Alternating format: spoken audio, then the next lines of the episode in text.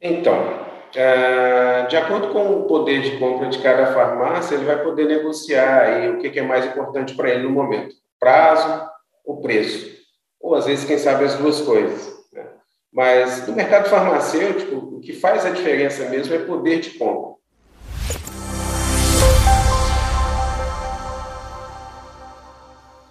Olá, bem-vindo, bem-vinda ao canal da Farma Contábil. Eu sou Viviane e este é o Descomplica Farma, um programa que pretende descomplicar vários temas, vários assuntos do varejo farmacêutico para facilitar a sua gestão, para facilitar o dia a dia da sua farmácia. Aproveita que você está aqui, já se inscreve no canal e ative o sininho das notificações para não perder nenhum conteúdo.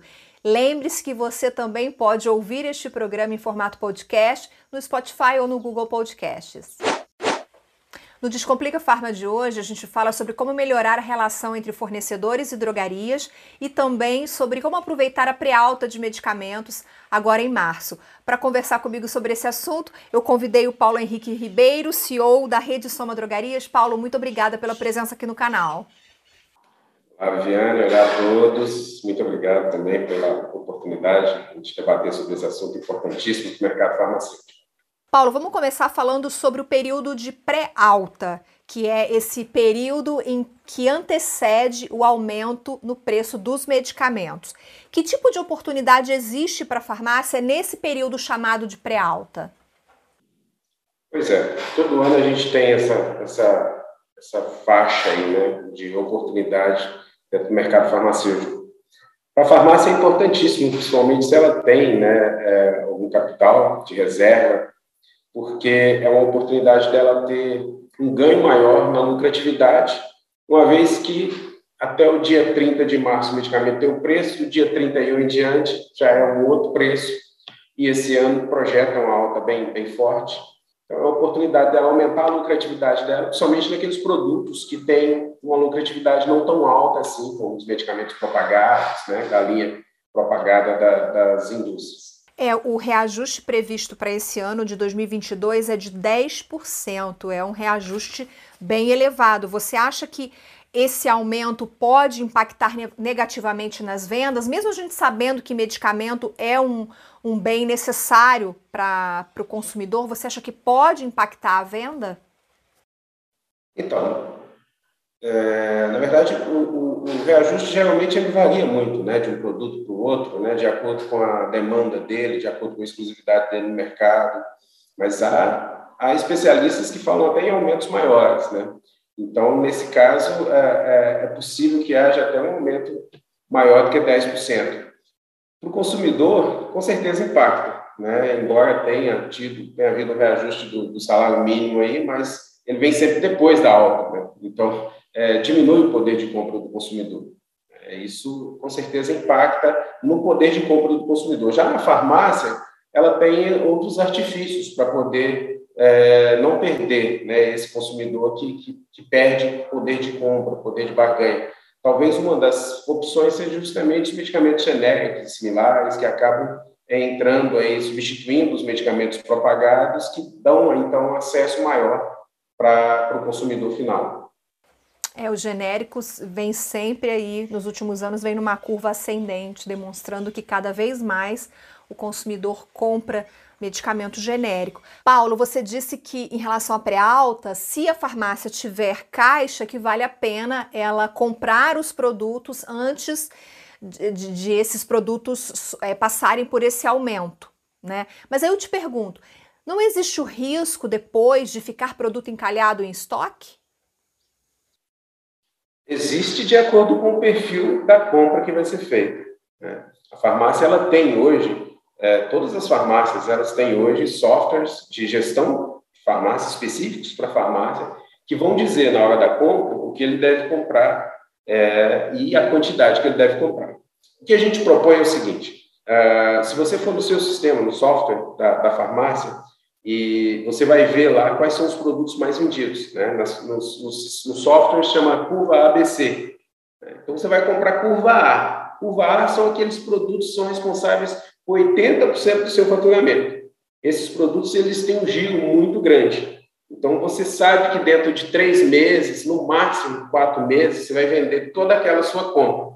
Você tem certeza porque o seu sistema te informa. Ele te mostra quantas unidades você vendeu nos últimos três meses é, e nos últimos seis meses. Então, se você tem capital e você sabe que esses produtos vão ser vendidos, porque eles são curva A, como a gente diz, vale a pena investir, comprar. Se o medicamento vai subir 10, 12, 13%, como se diz por aí, né? É, é um ganho muito grande. Hoje a gente tem na farmácia, a gente briga com a lucratividade líquida aí nas farmácias associadas, independentes, com um lucro de 10%. Né? Então, se você tem numa compra a possibilidade de comprar com 10% mais barato do que amanhã, né? ou seja, na pré-alta, daqui vai subir nessa faixa de 10%, 12%, então é um bom negócio sim. É muito melhor do que deixar o dinheiro no banco rendendo nada, né? que hoje é, não, tem, não tem rendimento hoje tão interessante quanto isso.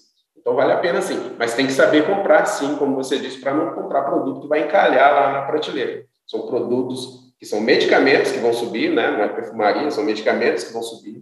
A sua maioria, que vale mais a pena, são produtos da linha de propagados, são aqueles né, com visitação médica, que têm o poder, é, é, que, que, que, a farmácia tem um poder de negociação menor, tem um desconto muito menor neles, né? por isso deixam um lucro menor para as farmácias.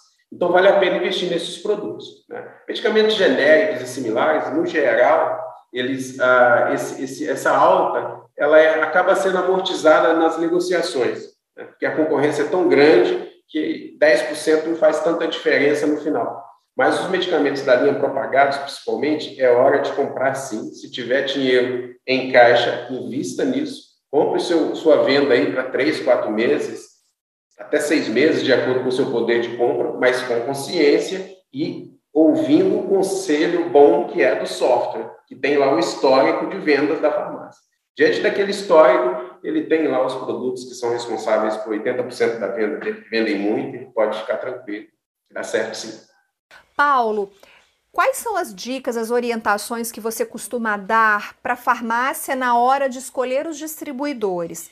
O que a farmácia tem que olhar? Ela tem que olhar só preço ou ela também precisa olhar condição de pagamento, qualidade do produto? Quais são as suas dicas? Então, a farmácia, ela, primeiro, ela tem que se conhecer, né? Ela tem que entender qual é o mercado que ela tem, qual é o poder de, de compra que ela tem. Né? Uma vez que ela se autoconhece, que ela conhece o poder que ela tem de compra, ela pode partir para uma negociação com o fornecedor. Né?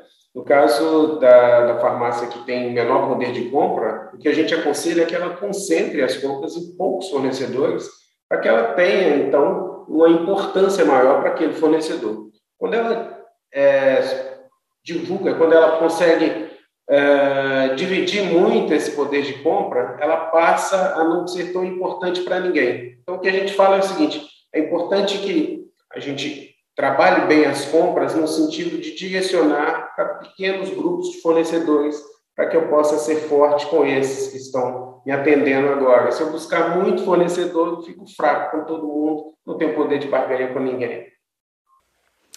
E falando desse poder de barganha, né, é, dessa, dessa necessidade de saber negociar, quais dicas você dá para a farmácia, para o comprador, negociar preço e condição de pagamento favoráveis para a farmácia?